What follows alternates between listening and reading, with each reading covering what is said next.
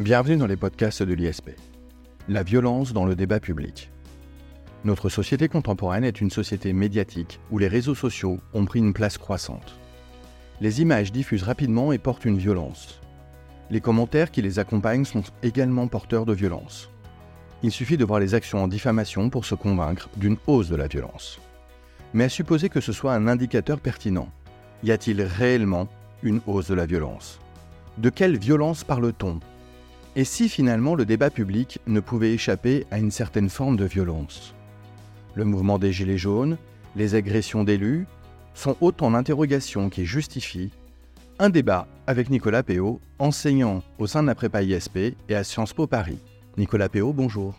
Bonjour Jacob Bérévi. Nicolas Péot, merci de participer au podcast de l'ISP une nouvelle fois. Je commencerai par une question d'actualité selon moi. Des élus sont agressés régulièrement. Faut-il y voir une hausse de la violence dans le débat public? Effectivement, vous avez raison, il y a euh, une hausse des agressions des élus, mais comme souvent, dans toutes ces réflexions, ces débats, il faut avoir un peu de nuance. Et donc, j'invite plutôt à distinguer les différents types d'agressions. Il y a la diatribe politique, celle qui dégénère, j'y reviendrai. Et il y a les incivilités. Dans le dernier cas, peut-on dire que les élus sont plus exposés que certains représentants de services publics, que ce soit des médecins, des policiers, des gendarmes ou des pompiers Ensuite, je note quand même que ces agressions vis-à-vis des élus de la République ne sont pas forcément une nouveauté ou du moins ne traduisent pas euh, l'irruption d'une violence euh, dans le débat politique. Prenez le 21 avril 1967. Gaston Defer traite d'abruti un autre député en pleine Assemblée nationale. Ce dernier, René Ribière, héros de la résistance, demande réparation. Ça va se régler sur le pré, épée à la main, et le député du Val d'Oise, René Ribière, gaulliste, malgré une intervention du général de Gaulle, malgré une intervention de Jacques Chaban-Delmas, alors président de l'Assemblée, eh bien, va se battre en duel avec Gaston Defer et il sera blessé. Pourtant, dans notre pays, les, duels sont formellement interdits depuis Richelieu. Quant à une hausse apparente des violences contre les élus, c'est clair que statistiquement, on a des données. En 2022, plus de 2200 plaintes et signalements ont été recensés concernant des élus, soit une hausse de plus de 30% d'agressions selon le ministère de l'Intérieur. Et donc, il y a des démarches qui sont engagées. Déjà en 2019, une première circulaire, puis en septembre 2020, une nouvelle circulaire qui vient compléter ces mesures déjà en place afin de lutter contre les agressions des élus et notamment en introduisant une réponse pénale qui se veut systématique et rapide. En fait, c'est une circulaire sur le traitement judiciaire des infractions commises à l'encontre de celles et ceux qui exercent un mandat électif. Et encore plus proche de nous, une loi a été promulguée le 24 janvier 2023, loi qui permet euh, de prévoir une intervention euh, lorsqu'il y a des violences contre les élus, d'associations d'élus, de collectivités locales, du Sénat, de l'Assemblée nationale, voire du Parlement européen. Autrement dit, concrètement, cette loi permet à ces acteurs, notamment associatifs, à ces institutions, d'être tenus informés du déroulement d'une procédure, de faire appel à un avocat mandaté par leurs soins euh, et autres mesures euh, pour venir en appui, en aide de ces élus qui sont victimes donc d'agressions. Alors finalement, si on devait réfléchir et répondre à votre question, je, constate effectivement que le débat public serait devenu plus violent, du fait surtout d'une multiplication d'insultes, de menaces qui visent, et j'emploie le terme à bon escient, à liquider littéralement la réputation de quelqu'un. Et plus que la violence, je pense surtout qu'on assiste à la multiplication des modalités d'expression de celle-ci qui caractérisent notre société. La violence se manifeste parfois par de simples mots, implique le corps, s'effectue à distance, et on voit bien avec l'amplification des réseaux sociaux. Alors merci Nicolas Péot pour cette introduction. Partons de la thèse opposée. N'y a-t-il pas un paradoxe à parler de violence dans le débat public alors que justement nous sommes en démocratie et que l'on donc, on pourrait presque revendiquer une liberté en la matière? Ah, Ça tombe bien, Jacob Erebi, un paradoxe. Le paradoxa, ce qui va contre la pensée du, groupe, de l'opinion. Et ça nous invite à réfléchir à l'héritage antique. Si je reprends euh, les premières démocraties, celle notamment du 5e siècle, le siècle de Périclès, eh bien, je pense à Platon. La démocratie, chez Platon, ne signifie pas forcément l'absence de violence. La preuve, Platon considérait que le langage des sophistes était un langage violent. Ces derniers, selon lui, usaient du langage pour persuader, coûte que coûte, leur interlocuteur. Ils cherchaient donc pas à convaincre de leur intelligence ou obtenir une adhésion, mais ils voulaient en fait arracher une approbation sensible, une impression. Les sophistes voulaient qu'on les croie, qu'on ait l'impression qu'ils avaient raison, et non que l'on pense comme eux. Autrement dit, les sophistes sont quelque part les ancêtres des grands orateurs, des grands tribuns qui ont jalonné l'histoire pour le meilleur et souvent pour le pire, dont le seul but était d'haranguer la foule pour qu'elle adhère sans trop réfléchir aux propos de ces tribuns ou de ces orateurs. Et d'ailleurs, on pourrait se rappeler que ces sophistes faisaient partie de ceux qui ont condamné Socrate à mort, l'obligeant en 389 avant Jésus-Christ de boire la ciguë. Les sophistes ont ainsi usé de la violence à l'égard de Socrate. Et je, je, les invite les uns les autres à lire le récit du procès de Socrate dans l'apologie de Socrate de Platon. C'est édifiant. À plusieurs reprises, Socrate demande aux citoyens de cesser de vociférer, de laisser place au calme pour écouter les arguments. Et ça, c'est un héritage qui me paraît assez important et qui juste d'être rappelé. Mais surtout, la démocratie, elle, moderne, c'est quoi? Bah, C'est un jeu de passion démocratique. C'est la leçon Tocqueville. La haine que les hommes portent aux privilèges s'augmente à mesure que les privilèges deviennent plus rares et moins grands. Autrement dit, les passions démocratiques s'enflamment davantage dans le même temps où elles trouvent le moins d'aliments. Et pour conclure à ce stade-là, eh j'ai encore une pensée pour Raymond Aron. Raymond Aron, souvent on oublie, avait travaillé notamment sur l'Inde, qui est aujourd'hui, je vous rappelle, la plus grande démocratie au monde. Et il expliquait l'essor du parlementarisme en Inde comme l'explication première dans le déclin de la violence dans la rue. Parce que grâce à la passion démocratique, on avait finalement une forme de catharsis qui s'exprimait dans l'enceinte parlementaire, évitant ainsi d'aller euh, expulser la tentation de la violence dans la rue. Et donc c'était le rôle finalement de l'Assemblée délibérante, celle par laquelle on délibère et on évite justement de d'accélérer, de monter en pression. Nicolas Péot, est-ce que cela signifie, selon vous, que même en démocratie, il faut un bouc émissaire? Alors effectivement, je, comprends, Jacob Bérébi, votre question. J'ai parlé de catharsis. Euh, sans être un philosophe, je vais me livrer à deux, trois intuitions. Euh, la première, d'abord, c'est celle qui, est avancée par René Girard. René Girard, vous savez, c'est un, un, grand auteur français, mais malheureusement plus connu à l'étranger que dans notre propre pays. Euh, et René Girard, donc, a, euh, eu l'idée euh, du mimétisme du désir. Je m'explique. Il considère que la violence n'est pas animée par le refus de l'autre, mais par la logique du même. La rivalité, pour lui, est d'autant plus forte qu'entre deux personnes qui se ressemblent d'une manière ou d'une autre que des gens différents. Et donc, dans une démocratie, bah, elle est marquée, celle-ci, par la passion de l'égalité. Eh bien, cette passion de l'égalité qui nous tend vers le regard pour être à l'égal des autres, peut nourrir peut-être ce désir mimétique et la violence qui s'en inspire. Certains vont y voir ainsi le règne de la vengeance. Et c'est là que je viens à votre question. C'est la théorie du bouc émissaire. La réponse la plus courante et la plus archaïque des sociétés humaines, qu'on a donnée donc au règne de la violence, c'est celle du sacrifice. On sacrifie un bouc émissaire, euh, et ce bouc émissaire, c'est la victime idéale celle qui va catalyser la violence et qui doit ressembler un peu, mais pas trop, aux autres membres de la société. il prend la place des membres de la société, mais il n'est pas vraiment le même membre, sinon on ouvrirait la voie à nouveau à un cycle de vengeance. Donc, dans un régime politique, eh bien, il nous faut peut-être un bouc émissaire. Pour terminer, dernier argument. Là, c'est une autre pensée euh, du XXe siècle, très contestée, celle qu'on attribue à Carl Schmitt.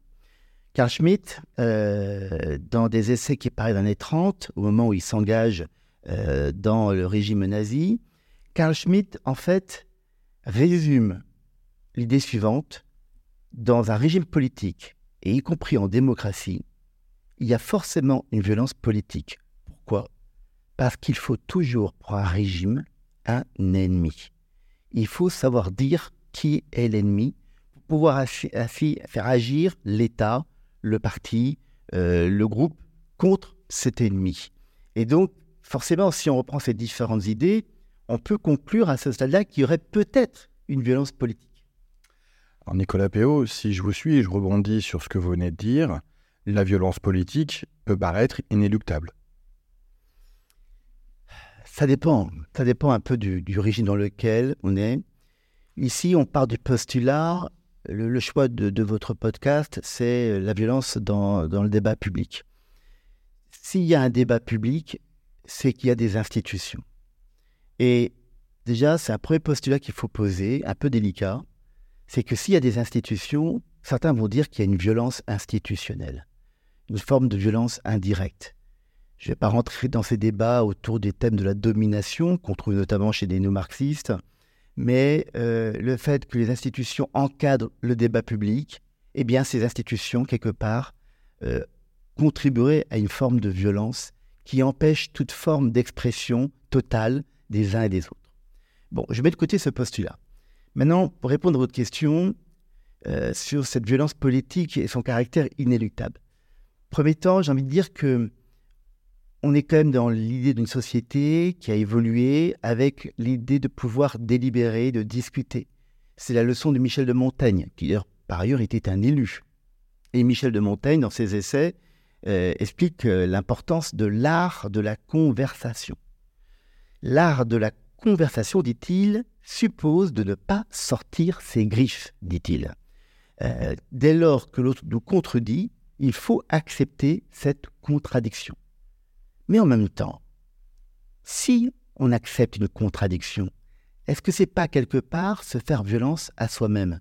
Parce que c'est finalement renoncer à sa position et admettre à être contredit par l'autre. Mais déjà, on retient cet héritage, je dirais, humaniste dans les sociétés qui progressent donc, il y a un art de délibérer.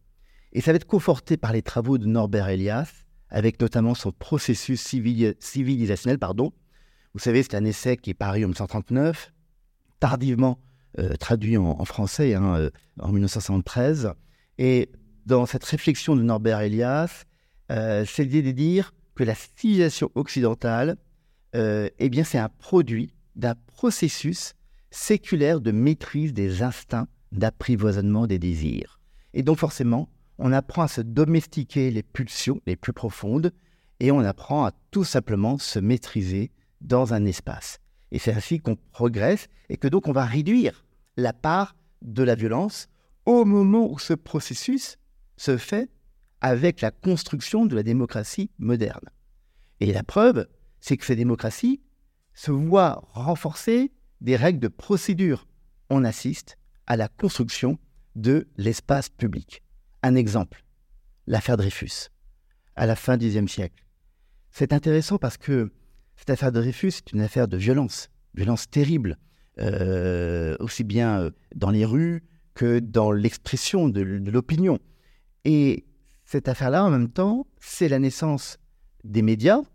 Pensez naturellement euh, à l'aurore, à l'apparition des journaux qui vont utiliser à bon escient pour faire apparaître une vérité. Et en même temps, c'est l'émergence des intellectuels. Donc, que je retiens moi de l'affaire Dreyfus, c'est que dans le débat public, peu à peu, on va élargir, ouvrir à des acteurs qui vont apporter une légitimité, typiquement l'intellectuel. Lui, il s'impose parce que c'est un scientifique, parce que c'est un grand écrivain. Et donc, parce qu'ils imposent, ils vont réduire peut-être le champ de la violence. Pour moi, Dreyfus, c'est un peu un paradoxe. Au moment du paroxysme de la violence qui a, ébranlé fortement la société française, en même temps, on a avancé dans un débat public. Nicolas Péot, on a beaucoup parlé jusqu'à présent de la violence, certes dans le débat public, mais au niveau politique. Euh, on peut aussi être frappé par la violence dans les débats de société au-delà de la politique. Euh, j'entends euh, votre question, Jacob Eribi, vous avez raison. nous sommes dans une société d'abord de consommation.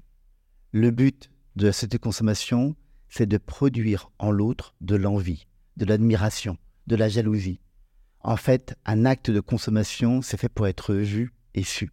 Ce que je vous dis là, c'est pas nouveau. C'est Guy Debord qui le dit en 1967 dans La Cité du spectacle, où il décrit cette logique propre au spectacle. Chacun peut s'y montrer, se mettre sur le devant de la scène et donc d'écraser les autres. Donc la de consommation elle-même est à l'origine d'une forme de violence.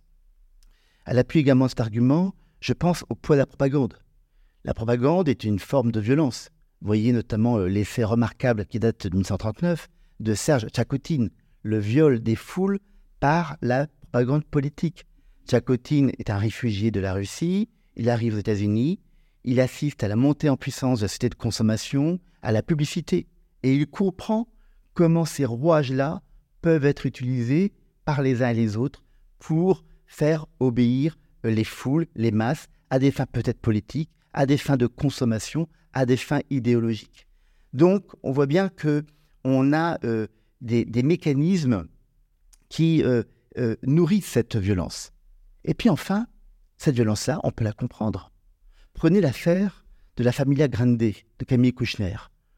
Déjà, après le coup de poing, ce qu'était le, le, consentement de Vanessa Spingora en 2019, bah, la parution de l'essai de Camille Kouchner a relancé le débat public sur les violences sexuelles pour les enfants et notamment sur l'inceste, dont on parlait peu, pour pas dire presque pas d'ailleurs, malgré les cris lancés par des victimes, par des témoignages de professionnels. Là, il y a eu une irruption à nouveau dans le débat euh, parce que, en fait, c'était pour montrer que l'opinion attendait beaucoup plus par rapport aux annonces euh, du, gouvernement. Et bien sûr, on a l'esprit d'autres affaires. Euh, le phénomène du MeToo, euh, ou bien dans d'autres domaines plus précis comme le name and shame, qui permet en fait de, dire des choses. Et ce name and shame, à mon sens, on l'accepte, on le prévoit, c'est même parfois recommandé dans le droit commercial. Certains acteurs veulent en jouer. Bah, quand on réfléchit bien, le name and shame, c'est de faire de la violence. Parce qu'on met sur un espace des choses et on le dit. Et donc on peut mettre en difficulté donc vous voyez, on, a, effectivement plusieurs mécanismes qui conduisent à la violence. Le principal, c'est qu'en fait, quelque part, on est un juge qui soit capable de répondre à ces expressions euh, violentes, juge qui va être lié notamment au débat public. Ce que vous nous dites, Nicolas Péot, c'est donc que malgré la violence, euh, qui n'est certes pas pleinement inéluctable, mais qui existe, le débat public reste possible. Ben, je l'espère. Je l'espère. Et euh, je pense que nos institutions euh, doivent faire en sorte que ce débat public soit possible. Quelles sont les conditions? Ben, Déjà, il faut des règles de procédure. vous voyez notamment quand vous regardez les travaux de commission sur le débat public. On a mis en place des procédures, des mécanismes. il y a beaucoup de formalisme, parfois un peu incompris, qui donnent lieu à des contentieux. Mais tout ce formalisme autour de débats publics sur, par exemple, un projet euh, euh, de grande infrastructure, euh, eh bien, c'est une première réponse pour donner l'espoir qu'on puisse débattre publiquement. Mais vous voyez bien, quand je dis ça, on sent qu'il y a des critiques. Il y a des critiques parce que d'abord, on trouve souvent que c'est trop institutionnalisé, trop, trop lent par rapport aux, attentes, sans tomber dans euh, la vision un peu, euh, peut-être excessive de Paul Virilio avec son concept de dromocratie, hein, l'idée d'une société de vitesse appliquée au champ politique, on peut se poser la question de l'efficacité parfois de ces règles de procédure. En réalité, le citoyen, il attend autre chose. Et c'est là tout le travail de, notamment de Pierre Rosanvallon qui a démontré cette tension croissante aujourd'hui, pour expliquer la crise que nous vivons entre d'un côté un régime démocratique qui n'avance pas assez vite et de l'autre une société démocratique qui, elle, va beaucoup plus vite. Et donc de cet écart croissant bah, naît une tension. Mais j'y vois une autre difficulté, beaucoup plus complexe. C'est jusqu'où, dans un débat public, on peut exiger la vérité? Parce que, en toute rigueur, un débat public, c'est la capacité, je pense à nouveau à débat sur des infrastructures, par exemple le nucléaire, les éoliens en mer, c'est un débat qui doit être tel qu'à l'issue, il ne soit plus contesté au niveau des conclusions qui sont retenues. Euh, typiquement, un commissaire enquêteur euh, qui euh, remet son rapport après avoir fait un travail d'écoute, des, déplacements sur le terrain, des recherches documentaires. Et donc, la position prise, proposée par le commissaire, doit logiquement convaincre tout le monde, comme une sorte de consentement au sens de Rousseau. Ça, ça marche pas, on le voit bien. Aussitôt, ça réagit sur les réseaux sociaux, voire en constituant euh, des ZAD, et là on bascule dans une violence euh, encore plus forte. Ça pose donc la question de comment on peut aujourd'hui, dans notre société contemporaine, dire une vérité, dire la vérité. Et là je retrouve la leçon socratique. Socrate, dans son procès, euh, bah, qu'est-ce qu'il dit à ses adversaires? Il leur dit, mais vous, vous, qui manquez de retenue là, vous êtes très violent avec moi en réalité, et moi, vous me reprochez, vous me reprochez à mon tour d'être violent. Mais en fait, dit-il, je suis comme une sorte de, de guêpe, euh, de mouche, dont les piqûres sont certes salutaires, euh, même si elles sont pénibles. Il faut que quelqu'un dans l'espace public soit en état, en mesure de dire quelque chose qui convainc tout le monde. Et donc, il faut oser dire les choses, quitte à aller contre la foule, contre l'opinion publique. Sinon, et là, il faut penser à encore une leçon de Raymond Aron, dans cette distinction entre les libertés formelles et les libertés réelles, c'est-à-dire qu'à force, le citoyen, il va se dire, mais ce que vous mettez en place comme processus décisionnel, ça ne marche pas. Ça reste de la pure forme. Ça ne répond pas à mes attentes, euh, à moi, citoyen. Et donc, ça va être un désappointement, euh, un refus, une contestation euh, voire la recherche d'une solution euh, vraiment alternative. Alors, que faut-il faire pour réussir le débat public sans pour autant succomber à la violence? Je crois que le premier réflexe, c'est euh, la transparence. Je ne suis pas sûr qu'on puisse dire que certaines personnes peuvent apporter forcément une vérité à un moment donné, mais il faut être le plus transparent possible pour que le processus soit le plus légitime euh, pour essayer de convaincre les uns et les autres. Euh, ça, c'est le premier point. Ensuite, deuxième point, c'est euh, de pouvoir, comment dire, réagir, maîtriser une communication. Alors vous me direz, oui, mais justement, on l'a bien vu, des affaires avec les spin doctors, comment les politiques s'emparent, sont conseillés pour essayer de maîtriser, canaliser l'opinion. c'est un vrai défi je, pense notamment aux réseaux sociaux. Comment on gère les réseaux sociaux dans un débat public pour éviter justement cette euh, nouvelle source de violence? J'ai pensé notamment à une fable de La Fontaine, le loup et l'agneau. C'est une sorte de métaphore hein, de l'absurdité de la violence. Je rappelle un peu euh, la fable. Alors que donc le, loup euh, dit qu'il est agacé par l'agneau, qui le gêne, l'agneau à chaque fois répond par des arguments très pertinents. Et donc le loup, à la fin, euh, ben, il, ne cherche plus un, semblant de contre-argument, il assène, il hurle, euh, il crie, et à la fin il proclame ⁇ On me l'a dit, il faut que je me venge ⁇ Et cette phrase-là, chez La Fontaine, est intéressante. On me l'a dit. Donc quelque part, s'il y a un, un déferlement sur les réseaux sociaux, c'est qu'on l'a dit, on le pense, on le dit. On crée quelque part une sorte de fait majoritaire qui n'a pourtant pas la légalité, et encore moins la légitimité. Et donc, euh, forcément, euh, vous dire, mais euh, quelle conclusion avec La Fontaine? Bah, Vous le savez, elle est terrible, la conclusion de La Fontaine. C'est qu'à un moment donné, bah, le fort, donc ce fait majoritaire implicite, hein, qu'est-ce qu'il fait? Bah, Là-dessus, au fond des forêts, le loup l'emporte, et puis il le mange, sans autre forme de procès. Donc, le dialogue du loup et de l'agneau n'en est pas un. Le loup n'entend rien et ne veut rien entendre. Et donc je me demande si aujourd'hui notre société, est-ce qu'elle est capable d'entendre? Alors Nicolas Péot, euh, imaginons qu'on réponde oui à cette question. Imaginons que euh, la légitimité euh, puisse permettre de mesurer la violence. Est-ce que c'est suffisant? Pour éviter de nouveaux accès de violence dans le débat public Est-ce que c'est suffisant, par exemple, pour éviter un nouveau mouvement des Gilets jaunes, en tout cas dans son expression, l'expression qu'on a connue à son paroxysme? Alors, a priori, je pense que, enfin, on ne peut pas dire que le mouvement des Gilets jaunes soit vraiment un, débat. Reprenons l'étymologie, l'origine du terme débat. Le terme débat, il apparaît au XIIIe siècle dans le sens de, discuter, pour, euh, et même on parlait de controverse, de, de querelle d'ailleurs, on disait même. Bon. Euh, et puis peu à peu, le terme débat, il a évolué avec l'essor du parlementarisme, donc de la démocratie représentative. Et au XVIIe siècle, on parle bien de débat parlementaire. Euh, donc, le débat, il est foncièrement attaché à l'idée de quelque chose quand même qui soit formalisé, qui soit encadré, qui soit institutionnalisé. D'ailleurs, vous voyez bien le grand débat qui a été mis en place par le pouvoir public euh, pour essayer de répondre aux Gilets jaunes avait quand même, malgré certaines tentatives de modernité, un caractère assez institutionnel.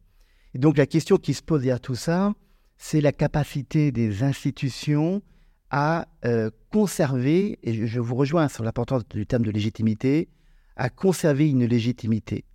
Et c'est quoi une légitimité? Ben, C'est tout simplement la capacité d'une institution à accepter de se remettre en question de manière permanente. Et ça, quelque part, c'est peut-être une forme de débat. Ce qui veut dire que la légitimité euh, dont, que vous évoquez, euh, Nicolas Péot, n'est pas une légitimité formelle, mais bien une légitimité institutionnelle et démocratique. Nicolas Péot, merci, c'est déjà la fin de ce podcast absolument passionnant. Merci nous avoir éclairé euh, à la fois sur les racines de la violence dans le débat public et sur ses ressorts modernes. Euh, il est totalement évident que euh, le débat, comme vous l'avez signifié, Nicolas Péot, qui s'oppose au combat, tout simplement par l'idée de discussion plutôt que de l'idée d'une querelle par les armes, euh, doit toujours trouver sa place euh, au sein des démocraties. Mais vous l'avez très bien dit, la violence apparaît euh, souvent inéluctable et elle n'est pas si récente que ça, même si son expression est devenue quelque peu commune. Nicolas Péot, merci beaucoup. à très bientôt dans les podcasts de l'ISP. Merci à vous. Au revoir, au revoir à tous. Au revoir.